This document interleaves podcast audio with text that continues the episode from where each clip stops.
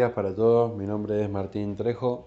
Soy estudiante de abogacía en la Facultad de Ciencias Jurídicas y Sociales de la Universidad Nacional del Litoral. Y en el día de hoy en este podcast vamos a ver un tema que considero relevante en materia de derecho administrativo, como lo es la responsabilidad del Estado. Vamos a ver algunas cuestiones generales, trascendentales de este tema como por ejemplo la distinción que hay en materia de responsabilidad del régimen común del, Código Civil y Comercial con la responsabilidad del Estado. Vamos a ver algunas clasificaciones, la evolución jurisprudencial, el marco normativo y alguna cuestión práctica sobre el final. En primer lugar, y para ver algunas clasificaciones, sabemos que la responsabilidad del Estado se puede clasificar según la función eh, del Estado. Puede haber responsabilidad por función administrativa, por función legislativa o por función judicial. Según la jurisdicción, esto es el orden estatal, puede haber eh, responsabilidad del Estado a nivel nacional, a nivel provincial o a nivel municipal. Según el comportamiento, puede haber responsabilidad por acción o por omisión. Y según si proviene o no de un contrato, puede haber responsabilidad contractual o extracontractual. Una última clasificación que es trascendental en materia de responsabilidad del Estado es aquella clasificación que reconoce eh, responsabilidad por una actuación legítima y responsabilidad por una actuación ilegítima. Digo que esto es trascendental porque acá se verifica que el sistema de responsabilidad del Estado tiene una enorme diferencia con el sistema que conocemos del derecho común, del Código Civil y Comercial, porque eh, digamos que se posibilita la, responsabilidad, eh, imputar responsabilidad del Estado por una actuación legítima, es decir, sin que haya existencia de un daño, sin que haya un hecho ilícito para imputar. Esto es algo que me parece importante dejar planteado ahora de entrada, pero que lo vamos a ver eh, en unos próximos minutos. Por otro lado, es importante eh, conocer cuál es la evolución jurisprudencial de la Corte Suprema de Justicia de la Nación en materia de responsabilidad del Estado, porque de su evolución eh, podemos ver cómo está conformado hoy en día el marco normativo vigente. En este sentido, cabe destacar que hasta 2014 no contábamos con una ley de responsabilidad del Estado, por lo tanto, las reglas que aplicaban hasta ese momento eran de creación pretoriana, eran fallos de, la Corte Suprema de Justicia de la Nación. Así que bueno, veamos rápidamente eh, tres, fallos importantes donde lo que se intenta eh, analizar es cómo se entiende eh, eh, la evolución de la responsabilidad en materia de factor de atribución y en materia de imputación. Quiero decir que, en primer lugar, se entendía que la responsabilidad del Estado era subjetiva y se terminó comprendiendo, o sea, al final de la evolución, que era objetiva. Y por otra parte, en primer lugar, se entendió que era indirecta y actualmente, hacia el final de la, evolución, se comprendió que era directa.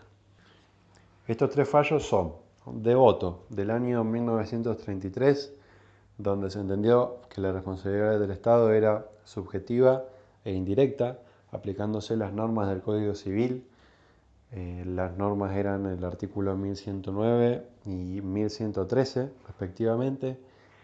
Luego se pasó a a un factor de atribución objetivo en la causa Ferrocarril Oeste de 1938, donde se comprendió que la responsabilidad del Estado era objetiva e indirecta. Aquí nace el primer eh, factor de atribución objetivo, que es el que se utiliza hoy en día, y es la falta de servicio. Muchos años después, en la causa Badel del año 1984, se mantuvo el factor de atribución objetivo pero la imputación dejó de ser indirecta y pasó a ser directa. Esto se debe a que eh, se utiliza la teoría del órgano, hay una imputación directa al Estado, ya no se distingue entre la gente, entre la persona física y el ente estatal, sino que la persona física que está actuando es el Estado mismo. Esto es aplicación de teoría del órgano. Bueno, este era el marco jurisprudencial que se aplicaba hasta el año 2014. En el año 2014 se sanciona la ley 26944 sobre responsabilidad del Estado. Es una ley eh, que aplica a nivel nacional, que la provincia de Santa Fe eh, no, tiene un régimen no adherido ni tiene un régimen eh, similar. Y bueno, otra cuestión importante es que es es una ley contemporánea a la sanción del Código Civil y Comercial, es de agosto año 2014, y que bueno, justamente con esta ley lo que se hizo fue sacar por fuera del régimen del Código Civil, del régimen del derecho común, a la responsabilidad del Estado. Se buscó darle un, marco normativo específico. Bueno, anteriormente había planteado esa primera gran diferencia que había entre el régimen común de la responsabilidad civil y el régimen de la responsabilidad del Estado, según la posibilidad de que el Estado eh, sea responsable por una actuación legítima. Esto es posible gracias a la llamada teoría del sacrificio. La teoría del sacrificio lo que propone es analizar eh, cómo es posible hacer responsable al Estado sin un daño. ¿Por qué? Porque no hay un obrar antijurídico, por lo tanto no va a concordar, no concuerda con la teoría general de daños. Entonces se dice que puede haber una actuación estatal legítima, es decir, el Estado actuando bien, no actuando en forma ilícita, y esa, que esa actuación produzca un sacrificio especial. Vamos a ver un ejemplo para que esto quede un poco más claro. Eh, hay, un, hay un caso que, suelen, suelen usar algunos profesores de nuestra facultad, que pasó en la realidad en la ciudad de Rosario, y es que eh, se, decidió em, que una, una, calle muy, muy conocida y muy transitada del centro de la ciudad de Rosario se convierta en peatonal. Y por ejemplo, había un empresario hacer una fuerte inversión y eh, hacer cocheras en, la, en esa calle, que ahora pasaba a ser peatonal. Entonces, por ejemplo, ahí se configura un, un daño, si se quiere, pero no, no daño en el sentido eh, de responsabilidad civil como lo conocemos, sino que se configura un sacrificio especial. O sea, hay un deber de soportar eh, esta actuación legítima del Estado debido a que hay un interés superior que eh, justifica justamente esa actuación legítima. Entonces, este empresario que claramente se ve afectado porque había hecho una inversión importante en el centro de la ciudad, va a tener no un resarcimiento como lo conocemos en la teoría general de daños, sino una indemnización a ese sacrificio especial que él sufre. Entonces, repasando un poco las diferencias que hay entre lo que se denomina la teoría del sacrificio y la teoría de la responsabilidad de daños.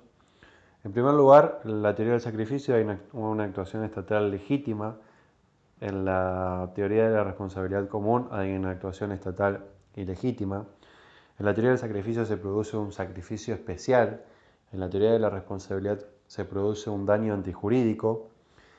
En la teoría del sacrificio lo que se busca es indemnizar ese sacrificio y en la teoría de la responsabilidad lo que se busca es resarcir ese daño antijurídico. Esta es una cuestión muy importante que, porque más adelante vamos a ver eh, cuáles son los rubros indemnizables. Por otro lado, en la teoría del sacrificio, el fundamento de indemnizar, o sea, la posibilidad jurídica que hay para dar lugar a la indemnización de un sacrificio, eh, es, la igualdad ante las cargas públicas y en la teoría de la responsabilidad, eh, como bien sabemos, el fundamento por el cual hay que resarcir el daño es por el deber genérico de no dañar a otro.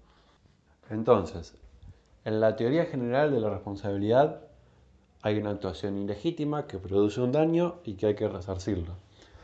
En la teoría del sacrificio, es decir, esta teoría que se adapta a la responsabilidad del Estado, hay una actuación estatal legítima que no produce un daño, sino que produce un sacrificio especial y por consecuencia de ese sacrificio especial que sufre un particular determinado, habrá que indemnizarlo. La diferencia entre la indemnización y el resarcimiento es trascendental debido a, eh, debido a los rubros indemnizables. La Ley de Responsabilidad del Estado 26944 dice que en caso de responsabilidad del Estado por actuación legítima, en ningún caso se indemnizará por el lucro cesante. Entonces esta es una cuestión eh, muy muy importante debido a que eh, sabemos que el lucro cesante suele ser un, rubro que varía mucho la, ecuación económica de una demanda de daños. Por supuesto que esta es una cuestión muy debatida. Eh, esta norma que está en el artículo quinto de dicha ley aún eh, no, ha tenido ninguna... La, Corte Suprema de Justicia de la Nación no se ha manifestado sobre, todavía sobre la constitucionalidad o no de dicha norma. Y bueno, eh, hay discusiones doctrinarias entre, entre doctrinarios de derecho público y de derecho privado sobre justamente la constitucionalidad o no de, dicho, de dicha norma, que que bueno, eh, es muy importante porque imposibilita resarcir eh, un daño completo, porque justamente la idea es la indemnización y no el resarcimiento. En primer lugar dijimos que el factor de atribución en materia de responsabilidad del Estado es la falta de servicio. Pero cabe destacar, ahora ya habiendo desarrollado esta posibilidad de que el Estado actúe por, eh, responda perdón, por actuación lícita, que el factor de atribución, justamente objetivo, va a variar según si la responsabilidad es por actuación lícita o ilícita. En caso de que la, responsabilidad sea por actuación ilícita, el factor objetivo, como se dijo anteriormente, es la falta de servicio. En cambio, si la, responsabilidad es por actuación lícita, el factor objetivo va a ser este sacrificio especial implica la afectación de un derecho adquirido para un particular determinado y que va a repercutir en la esfera personal de esta persona y se va a poder diferenciar del resto. Siguiendo con este, con este ejemplo del empresario que decidió la construcción de unas cocheras en el centro de la ciudad de Rosario, verificamos que él tiene que eh, soportar esta actuación legítima, totalmente legítima por parte del municipio de Rosario, y se ve afectado en su derecho de propiedad porque no va a poder eh, explotar eh, su negocio como él lo había previsto. Entonces, por eso el factor de atribución es el sacrificio especial. Él tiene que soportar ese sacrificio especial porque el Estado está actuando en forma legítima, está actuando bien. Eh, en otro orden de ideas, otra cuestión importante es el tema de eh, la configuración de responsabilidad estatal por omisión con un factor de atribución objetivo eh, que sería la falta de servicio. Se dice que eh, es posible la configuración de responsabilidad por omisión cuando hay un, deber normativo de actuación expreso y determinado. Se dice que no siempre el Estado es responsable porque digamos que si no hay un deber de actuación previo, eh, no puede siempre dar, no se le puede dar siempre responsabilidad del Estado, porque como dicen algunos doctrinarios, el, la, el Estado no puede convertirse aseguradora. Bueno, una última cuestión que me, interesa mencionar, eh, quizás es algo más práctico, es eh, el tema de la relación eh, que hay entre las pretensiones anulatorias y resarcitorias. Ese es un punto que está en el programa mm, de, la materia, en la unidad de responsabilidad del Estado. La importancia de, esto quizás está en que, en la, verificar cómo la responsabilidad del Estado, la unidad de responsabilidad del Estado, se relaciona con la unidad de 10, que es la unidad de anulación del acto administrativo. Básicamente lo más importante a mencionar es que siempre que se pretenda una, una pretensión resarcitoria, antes, o mejor dicho, en forma acompañada, tiene que estar la pretensión anulatoria. Es decir, eh, para que proceda un resarcimiento, estamos hablando de la, de la responsabilidad en actuación ilegítima, para que proceda un resarcimiento, antes el acto administrativo, fuente de ese daño, tiene que, eh, tiene que estar viciado en alguno de sus elementos y eh, tiene que declararse su nulidad. Esta cuestión quizás eh, hace posible entender por qué muchas veces se habla de responsabilidad del Estado por actuación legítima y ilegítima o lícita, ilícita, en forma de sinónimos, o sea, hablar de ilicitud o de ilegitimidad eh, en forma de sinónimo. Eh, analizando esta cuestión es posible distinguir que habrá responsabilidad del Estado por, digamos, por una actuación ilegítima cuando la causa, la causa de la responsabilidad sea un acto administrativo. ¿Por qué? Porque la ilegitimidad es la disconformidad del acto con el, ordenamiento jurídico en su totalidad. En cambio, la ilicitud es la violación del principio de no dañar a otro. La distinción es importante porque la ilegitimidad va a dar lugar a la anulación y la ilicitud va a dar lugar a la pretensión resarcitoria.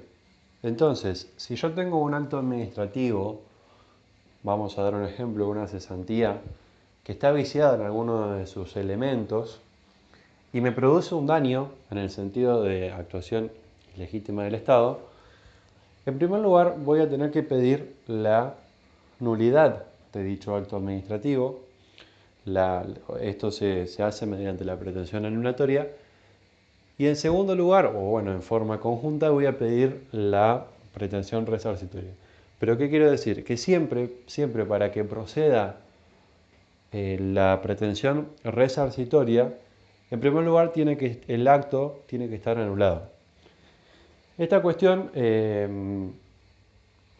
es, eh, a ver, no, implica que eh, siempre la responsabilidad sea del Estado sea por un, por un acto administrativo, porque también puede existir responsabilidad del Estado por una actuación ilícita por un hecho común y corriente como que, por ejemplo, un auto de, la policía de la provincia de Santa Fe te choque y te produzca un daño.